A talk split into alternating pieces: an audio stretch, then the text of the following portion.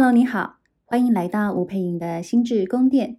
今天要跟你分享的主题是情感焦虑。虽然我们已经录制了好几集跟情感有关的焦虑课题，但是因为情感相关的焦虑主题有太多可以去探讨的部分，那我今天要特别跟你去聊的是，最近啊，在娱乐新闻的头条里有那么一则新闻的标题呀、啊，他说的是黄晓明的事情。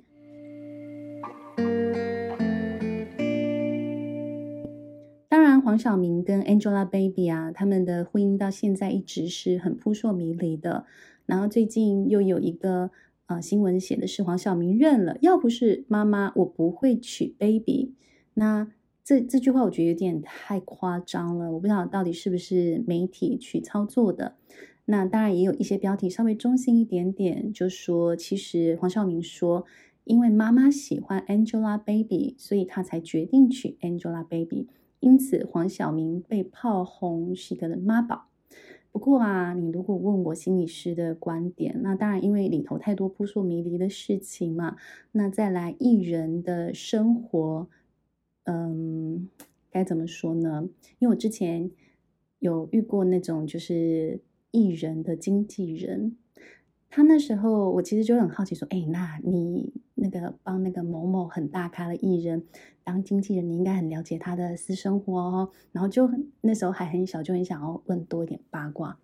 就你知道，他非常直接跟我讲一句话，他就说：“艺人就是艺人，很多时候他们的生活也在演戏，他们在荧光幕上的各种样子都在演戏。”那我就觉得他话里面有很多的玄机，但是他也很巧妙的用这句话来告诉我，他不会再告诉我更多的八卦。好，所以，嗯、呃，会说他们的故事其实是很扑朔迷离。那我们可以去拆解它里头，呃的各种相处的线索，也只能从我们在新闻上看到的他所说的那些话，或他自己在微博或脸书上面所 po 文的这些内容。那当然，我觉得我自己印象很深刻，是因为当时候黄晓明他豪掷了两亿元办了一个世纪婚礼，然后他对 Angelababy 讲了非常非常多甜蜜的话，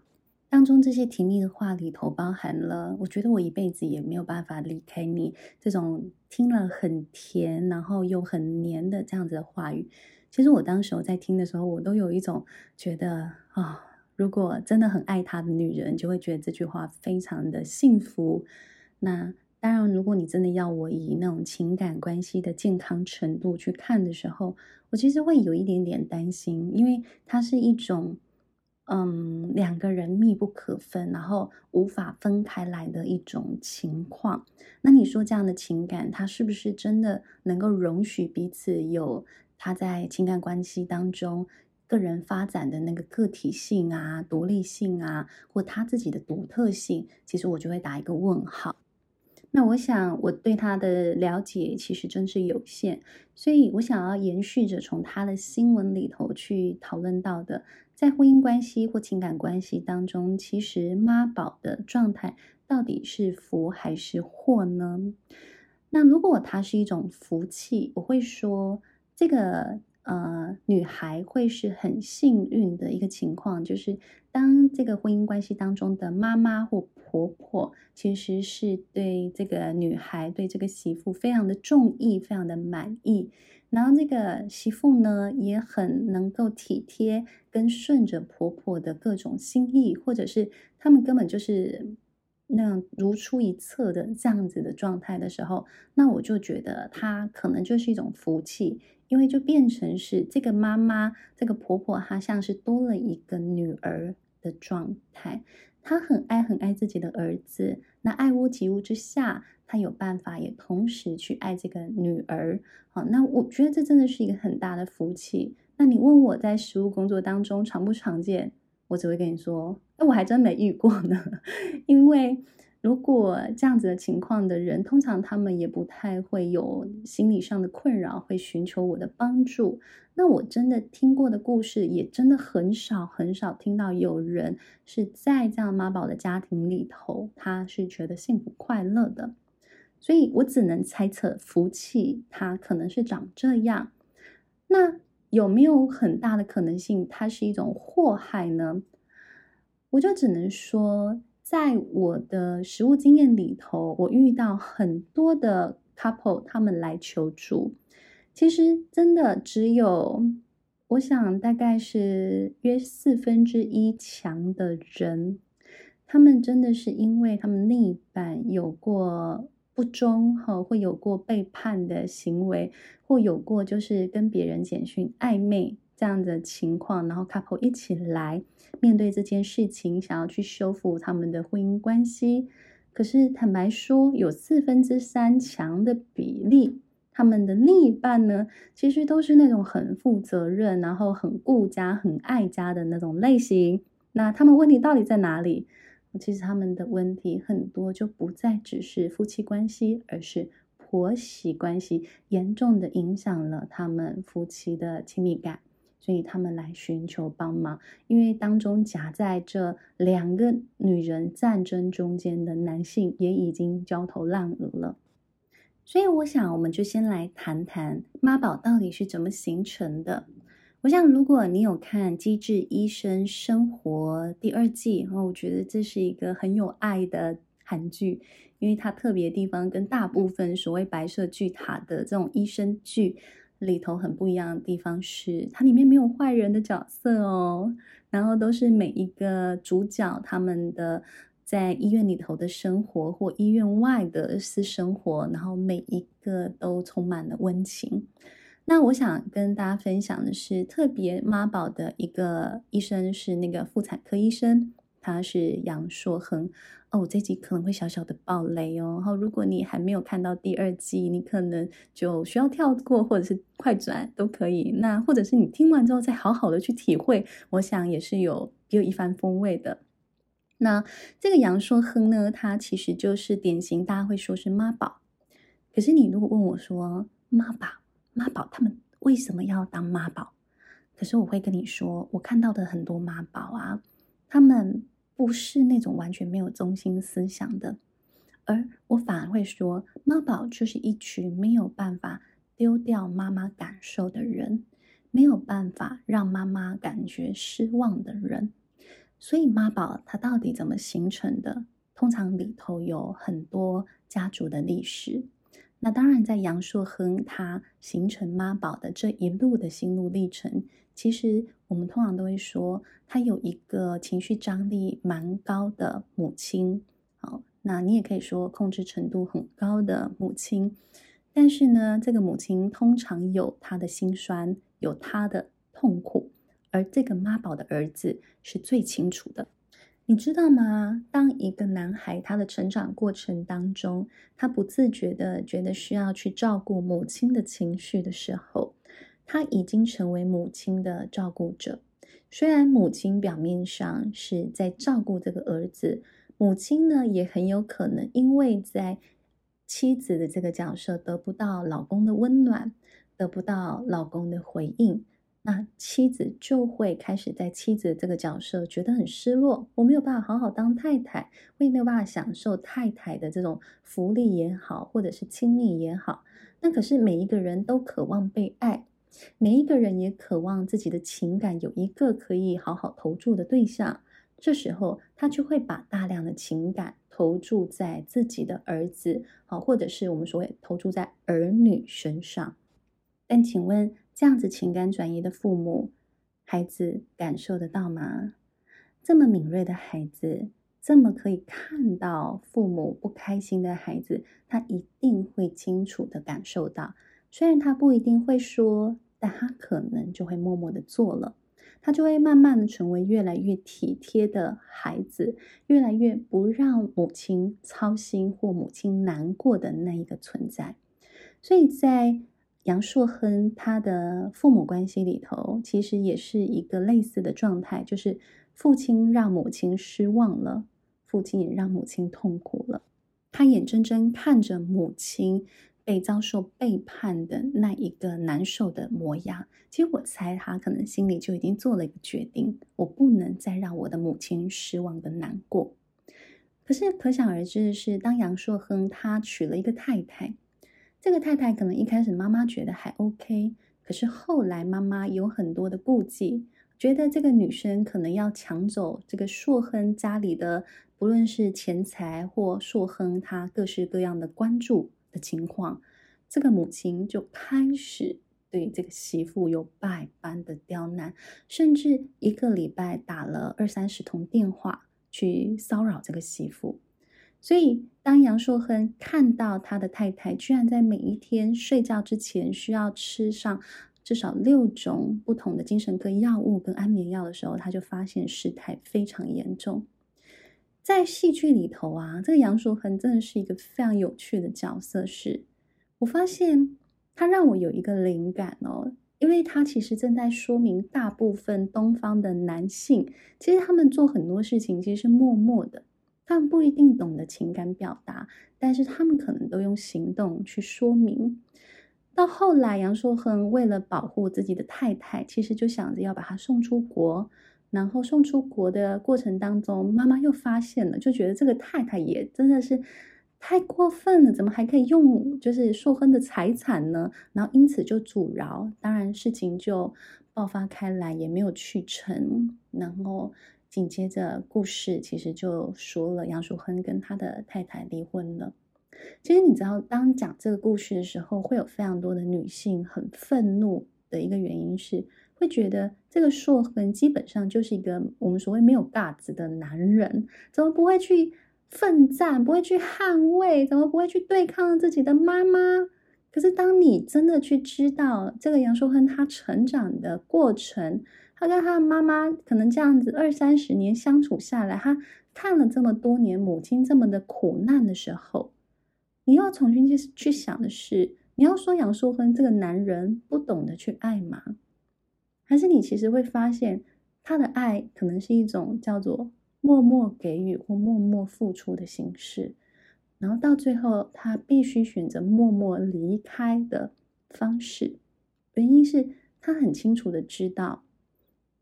这个媳妇她要的幸福是自己给不起的。那当他很知道自己给不起这样的幸福的时候，你说他是一个不去奋战的战士吗？还是你还是可以知道这个离开？也是一个充满爱的举动，因为他可能无法再承受另外一个他爱的人不断的受伤，所以我相信，其实有很多人他会说：“你为什么不去争？难道你妈比较重要，我不重要吗？”如果你在听了这个故事，你还是这样的反应的时候，正在说明第一个，你可能不够理解你的另一半，你也可能在听了之后。不太能够同理对方的境遇，啊，也有可能是因为你很痛苦，你失去了爱或失去了被爱的感觉，而你感觉痛苦。第二个是你可能很需要透过对方的反应，好，对方在这个关系里头，让你感觉是有价值的，让你感觉你是被捧在手心、被保护、被呵护的。你同时还是要问自己的是：何以你这么需要？这样子的感觉呢？那当然，如果你问我妈宝有解吗？呃，我会觉得这个解啊，可能不是由你来解，因为妈宝基本上是一个家族性的议题，也就是这个妈宝他要有意愿回到他自己的原生家庭里头，去打开他们原生家庭里头的结。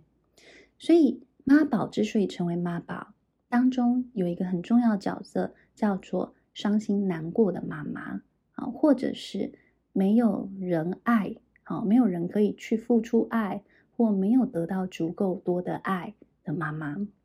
那你觉得都是妈妈的问题吗？我说了，这是一个家庭结构的状态，所以也有可能是在这个家庭结构里头，通常有一个消失的爸爸，所以。这个妈宝男，他要有办法回到自己的原生家庭里头，并且他要有意愿去处理他原生家庭的课题。如果他没有意愿去处理他原生家庭的课题，基本上你就会在旁边推动的非常的痛苦，然后到最后你会变成那个坏人，甚至你会变成那个罪人。所以你要看清楚，并且思考清楚。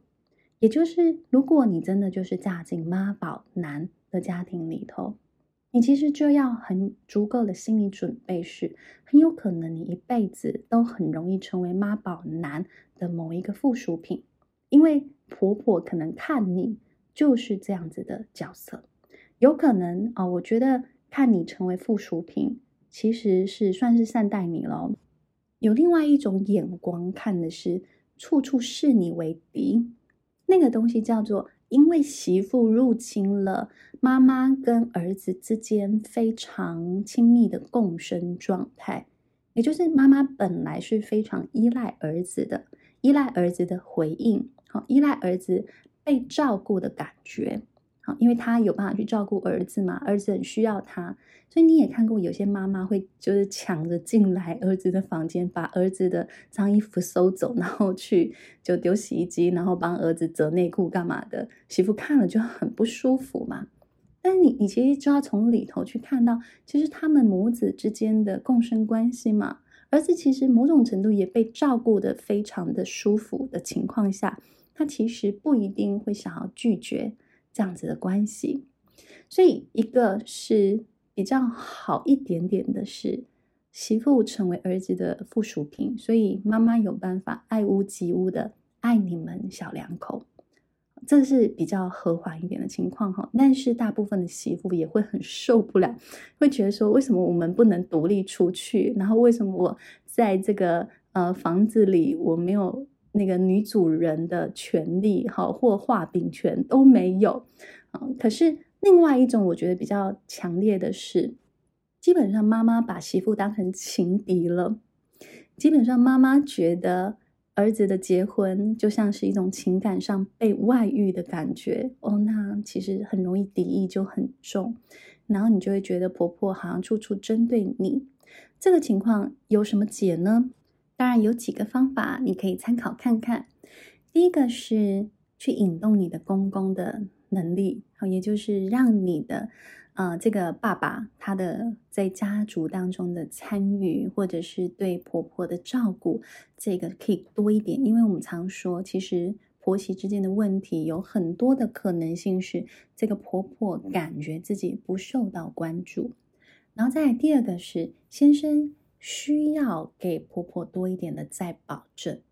因为其实对婆婆来说，会这样刁难媳妇，有时候是一种对于自己，嗯，可以好好的爱儿子的这件事情，有一种岌岌可危的感觉，因为一直觉得有人要抢走了那个他自己的注意力，或者是女皇的那个宝位可能要被抢走了，所以。也许你也帮助先生了解到你的处境，然后以及你们的处境，让先生对你们整个关系的结构有多一点的认识，可能也能够帮助到他去面对自己的母亲。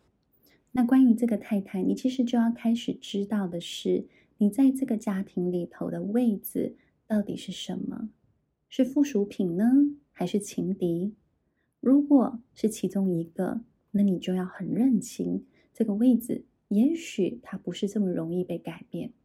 因为要让婆婆好好的接受你，跟好好的欣赏你，这件事情其实是非常大的难度。但是，你可以让你的婆婆尊重你，也就是说，你不会去要求婆婆要喜欢你，或你也不需要真的去讨好你婆婆。而是好好的稳扎稳打的在关系当中做真实的你自己，尊重你自己，也尊重婆婆。那其实你也许就有机会帮你们彼此营造一个相安无事的状态。